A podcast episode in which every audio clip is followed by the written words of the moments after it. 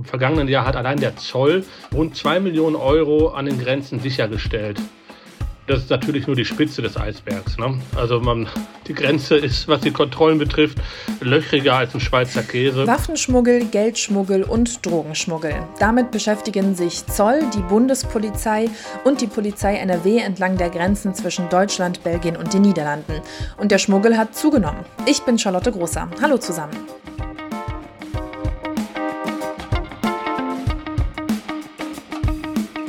Rheinische Post Aufwacher. News aus NRW und dem Rest der Welt. Nimmt die Grenzkriminalität in NRW zu? Mein Kollege und Chefreporter Christian Schwertfeger hat einen exklusiven Einblick in die Entwicklung der grenzüberschreitenden Kriminalität bekommen und ist jetzt im Aufwacher. Hi Christian. Ja, hi, grüß dich. Eine Zahl, die sich innerhalb der letzten Jahre besonders deutlich verändert hat, ist die zum Bargeldschmuggel. Was wurde da festgestellt? Ich habe eine sogenannte kleine Anfrage der FDP-Bundestagsfraktion bekommen vor der Veröffentlichung. Die Politiker der FDP haben eine ausführliche Antwort bekommen vom äh, Bundesinnenministerium. Und daraus geht dann halt auch hervor, im vergangenen Jahr hat allein der Zoll rund zwei Millionen Euro an den Grenzen sichergestellt. Das ist natürlich nur die Spitze des Eisbergs. Ne? Also man, die Grenze ist, was die Kontrollen betrifft, löchriger als ein Schweizer Käse. Zwei Millionen Euro sind sehr viel, aber die Dunkelziffer wird deutlich höher sein. Zum Vergleich, im Jahr davor lag man bei rund 1,2 Millionen Euro. Bei jeglichen Kriminalstatistiken muss man ja auch immer das Verhältnis von geleisteter Polizeiarbeit und entdeckten Delikten im Auge behalten. Wie hat sich denn vielleicht auch die Corona-Pandemie auf die Zahlen aus dem vergangenen Jahr, also die entdeckten 2 Millionen Euro, ausgewirkt? Ja, also ganz sicher kann man das natürlich nicht sagen, aber es deutet natürlich einiges darauf hin, dass die Pandemie sich auch auf die Kriminalität auswirkt. Und zwar gab es ja im Zuge der Pandemie entlang der Grenze im vergangenen Jahr auch verstärkt Kontrollen der Bundespolizei äh, vom Zoll und von der Landespolizei. Da muss man unterscheiden. Und in dem Zuge sind sicherlich auch mehr Kriminelle in Anführungsstrichen dann den Ermittlern ins Netz gegangen. Also möglicherweise mehr Kontrollen und dadurch mehr entdeckte Delikte. Ein Delikt, das offenbar besonders an der Grenze zwischen den Niederlanden und Deutschland auffällt, ist der Drogenschmuggel. Die Drogen werden aber gar nicht immer mit dem Auto über die Grenze gebracht, richtig? Ja, seit einiger Zeit haben die Kriminellen den Postweg für sich entdeckt. Und zwar verschicken die immer häufiger ihre Drogen ganz einfach mit der Post. Entweder an irgendwelche Verteilstationen oder an den Empfänger in Deutschland dann direkt. Polizei und Zoll können dagegen relativ wenig unternehmen. Wir haben das Postgeheimnis. Die Sachen werden dann teilweise auch so verpackt, man kann es nicht riechen. Man kann ja nicht auch jeden Brief, jeden Umschlag, jedes Paket aufmachen. Dadurch werden auch weniger Leute dann natürlich auch geschnappt. Das ist jetzt gar nicht im lustigen Sinne gemeint, aber das erinnert mich an die Serie How to Sell Drugs Online Fast. Da werden Drogen auch per Post verschickt. Wie wird das denn dann überhaupt aufgedeckt? Stichprobenartig auch, ne? Also so auf Verdacht hin. Da werden dann manchmal Sendungen kontrolliert. Also der Zoll, die haben natürlich auch Experten, die haben natürlich auch einen Blick dafür, wo könnte was drin sein und wo ist nichts drin. Ne? Und so wird dann halt immer mal wieder ein Paket geöffnet und werden Drogen halt entdeckt. Also sind Zufallsfunde, kann man auch sagen. Die Politik will da aber was gegen Unternehmen, richtig? Ja, es gibt einen Gesetzesentwurf, der es jetzt einfach gesagt erleichtern soll, in verdächtige Postsendungen reinzugucken, beziehungsweise diese auch öffnen zu können, weil das Briefgeheimnis in Deutschland ist ein sehr hohes Gut und daran lässt sich nicht so einfach rütteln. Das machen sich natürlich die Kriminellen zunutze. Wenn man das so in Anführungsstrichen ein bisschen lockern könnte, würde das dann natürlich auch den Kriminellen mehr schaden. Ein weiteres Delikt ist der Waffenschmuggel. Welche Zahlen gibt es dazu?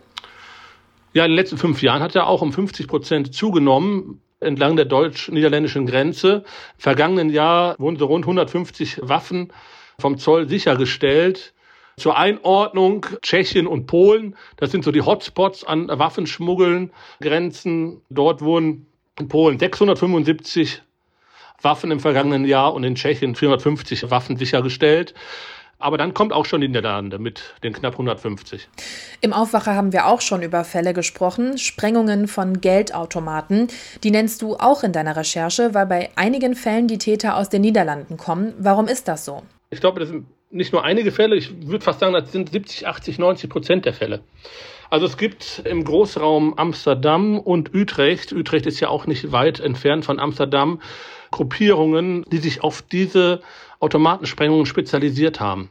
Warum das so ist, kann die Polizei jetzt auch nicht so recht sagen, warum, aber es hat sich irgendwie etabliert im Laufe der Jahre. Das ist ja ein Phänomen, was uns schon seit Jahren beschäftigt. In Nordrhein-Westfalen haben die sich halt ausgeguckt als Operationsgebiet. Hier gibt es halt unheimlich viele Geldautomaten. Das Autobahnnetz ist sehr gut. Die können halt mit den Autos schnell flüchten. Also für die Kriminellen relativ leichtes Spiel. Die kleine Anfrage hat die FDP gestellt. Inwiefern reagiert sie denn jetzt auf die Antworten des Bundesministeriums? Ein Grund für die Zunahme der Kriminalität sieht die FDP darin, dass es unheimlich viel Bürokratie gibt. Also wir haben drei Zuständigkeiten entlang der Grenze hier in Nordrhein-Westfalen. Das ist einmal der Zoll, das ist einmal die Bundespolizei und das ist die Landespolizei. Und die arbeiten mehr oder weniger nebeneinander her. Hinzu kommt natürlich auch auf der anderen Seite auch noch die niederländische Seite mit Polizei. Ich weiß jetzt nicht, wie der Zoll bei denen heißt. Und da sind unheimlich viele Player äh, da zusammen, die allerdings jeder mehr für sich arbeitet. Also es gibt halt noch nicht so ein einheitliches Konzept, wo alle mal zusammenarbeiten. Es gibt halt so nicht so eine Datenbank, wo alle gleichzeitig zugreifen können. Zu viel Bürokratie, das sagt die FDP. Das werden aber nicht alle Parteien so sehen, oder? Doch. Also das ist schon ein Punkt zu viele Zuständigkeiten, die ich gerade aufgeführt habe. Ich habe im Vorfeld ja auch und auch schon anderen Berichten zu dem Thema auch mit anderen Parteien, mit der CDU gesprochen oder auch sei es mit der SPD. Das ist ein Problem. Grenzüberschreitende Kriminalität. Die Infos hatte Christian Schwertfeger. Danke dafür. Ich danke dir. Viele von uns haben auf einen Sommer voller Kultur und Konzerte gehofft. Umso größer war dann bei einigen die Enttäuschung, als es vor knapp vier Wochen hieß, sieben große Open-Air-Festivals in Deutschland werden abgesagt. Die stehen normalerweise gerade bei vielen jungen Leuten ja fest im Terminkalender. Urlaub mit den Freunden wird da geschickt drumherum koordiniert. In diesem Jahr ist das aber wieder nicht möglich. Aber was kann ich jetzt eigentlich bei einem verschobenen Konzert vom Veranstalter erwarten? Muss ich einen Gutschein annehmen, wenn er mir angeboten wird, oder kriege ich das Geld zurück? Was sind meine Rechte? Das ist jetzt unser zweites Thema im Aufwacher und darüber sprechen wir mit dem Wirtschaftskollegen Georg Winters. Hallo Georg. Hallo. Georg, unter den abgesagten Festivals waren beispielsweise auch äh, Rock am Ring und das Hurricane Festival. Ersatztermine gibt es schon, aber muss ich so einen Ersatztermin auch annehmen, wenn ich Tickets gekauft habe? Ähm, das hängt davon ab, ähm, wie wie dieser Termin liegt. Ich muss natürlich keinen Termin wahrnehmen, der überhaupt nicht in meine sonstige Planung passt, beziehungsweise den ich gar nicht wahrnehmen kann, weil ich da möglicherweise beruflich verhindert bin. Ähm, von solchen Dingen hängt das ab. Ähm, man hat grundsätzlich auch andere Ansprüche, die man dann geltend machen kann. Die unterscheiden sich aber je nachdem, was man da gemacht hat. Okay, äh, wann genau kann ich denn sagen, der Ersatztermin passt mir jetzt absolut nicht in den Kram? Und wie kann ich dann auch auf das Recht beharren, dass ich dann mein Geld zurückbekomme? Ja gut, es kann ja zum Beispiel sein, dass ähm, so ein Konzerttermin, den ich mal äh, gebucht hatte, in meinem Urlaub gelegen hat. Nun kann ich nicht meinen Urlaub zwangsweise oder gezwungenermaßen um diesen neuen Konzerttermin herumbauen. Da muss der Veranstalter dann durchaus Verständnis dafür haben, dass ich zu dem neuen Termin einfach nicht anreisen kann. Und dann habe ich natürlich den Anspruch darauf, mein Geld auch zurückzukriegen. Muss ich das irgendwie nachweisen? Äh, ja, das muss man nachweisen. Zum Beispiel ähm, hat meine Kollegin Hanna Gobrecht das recherchiert. Ähm, beim Hurricane Festival, da muss der Kunde, wie sie das so schön schreibt, die Unzumutbarkeit äh, der Teilnahme schriftlich darlegen. Und dann entscheidet der Veranstalter darüber, ob das geht äh, und ob das akzeptiert wird. In der Regel, denke ich mal, wir das akzeptieren müssen. Ähm, auf, spätestens auf dem Klageweg würde ein Kunde, glaube ich, dann Recht bekommen wenn er wirklich nachweisen kann, dass er zu dem Termin nicht kommen kann. Wie sieht das jetzt aus, wenn es noch keinen Ersatztermin gibt? Ähm, das ist jetzt zum Beispiel mir gerade passiert, dass ich das Geld für eine Lesung als Gutschein zurückerstattend äh, bekommen soll. Muss ich diesen Gutschein jetzt annehmen oder kann ich auch sagen, ich hätte lieber mein Geld zurück? Nee, da kannst du, äh, glaube ich, dein Geld einfach zurückverlangen. Es gibt da eine unterschiedliche Regel für solche Veranstaltungen. Jeder, der sein Ticket vor dem 8. März 2020 gekauft hat, der muss einen Gutschein erstmal akzeptieren. Ähm, wenn ich mein Ticket vor dem 8. März 2020 gekauft habe, muss ich mich äh, zumindest gedulden. Dafür gibt es Gutscheine. Und da muss ich mich gedulden, zumindest bis zum 31. Dezember 2020. Äh, Entschuldigung, 2021 natürlich. Und wenn der Gutschein dann immer noch nicht eingelöst ist, dann kann ich mein Geld zurückverlangen. Also man hat grundsätzlich, das muss man vielleicht erstmal dazu sagen, ähm, es gibt eine grundsätzliche Regel, nach der ich, äh, wenn irgendeine Veranstaltung ausfällt, natürlich ein Recht darauf habe, mein Geld zurückzuverlangen. Ähm, das ist den, ähm, den Veranstaltern eingeräumt worden, dass sie Gutscheine ausstellen für die genannten äh, Veranstaltungen, die vor dem 8. März gebucht wurden, ähm, aus Rücksicht auf die wirtschaftliche Situation der Anbieter. Und man muss sich natürlich darüber im Klaren sein, wenn man darauf besteht, sein Geld zurückzubekommen, das gilt ja für manche Veranstalter, dann stürzt man die oder dann beteiligt man sich daran, die in die Pleite zu stürzen. Und wie das dann aussieht mit der Rückerstattung bei einem insolventen Unternehmen, ist ja nochmal eine ganz andere Frage. Aber das ist ja auch ein schöner Hintergedanke, zu versuchen, wenn man es sich denn erlauben kann, auf das Geld erstmal noch eine Weile zu verzichten und stattdessen den Gutschein zu nehmen, um den Leuten damit durch die Krise zu helfen. Ja, auf jeden Fall, auf jeden Fall. Dann danke Georg für die Infos. Drücken wir die Daumen, dass wir vielleicht doch bald oder naja, irgendwann in naher Zukunft Konzerte, Festivals und Reisen wieder so erleben können, wie wir es gewohnt sind. Ja, das hoffe ich auch und wir freuen uns dann gemeinsam drauf. Genau, das machen wir. Danke Georg Winters. Ciao. Tschüss. Und diese Themen könnten heute noch wichtig werden.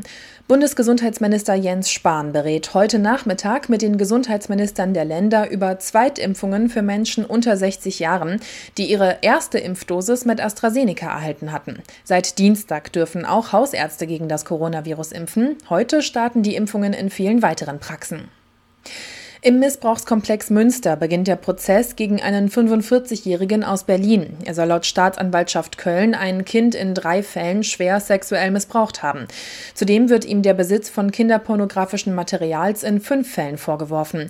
Bei dem Opfer soll es sich um einen heute elf Jahre alten Jungen aus Münster handeln, der in dem Komplex laut den Ermittlern wiederholt Opfer von schweren Missbrauchshandlungen geworden ist.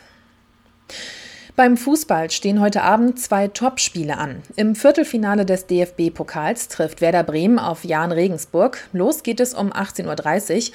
Um 21 Uhr geht es dann in der Champions League weiter. Paris Saint-Germain ist bei Bayern München zu Gast. Wir schauen noch aufs Wetter. Wir starten in vielen Regionen mit Schnee in den Tag. Später kann es auch Regen- oder Graupelschauer geben.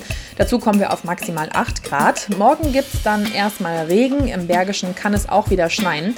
Dazu ist es glatt, also passt bitte auf. Und ab dem Mittag soll es dann aber trocken bleiben. Dazu wird es etwas milder als heute.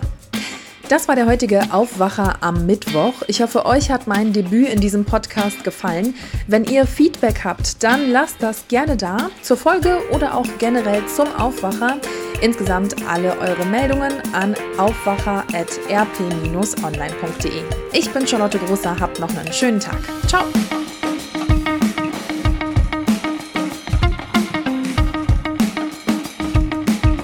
Nachrichten aus NRW gibt's jederzeit auf RP Online. rp-online.de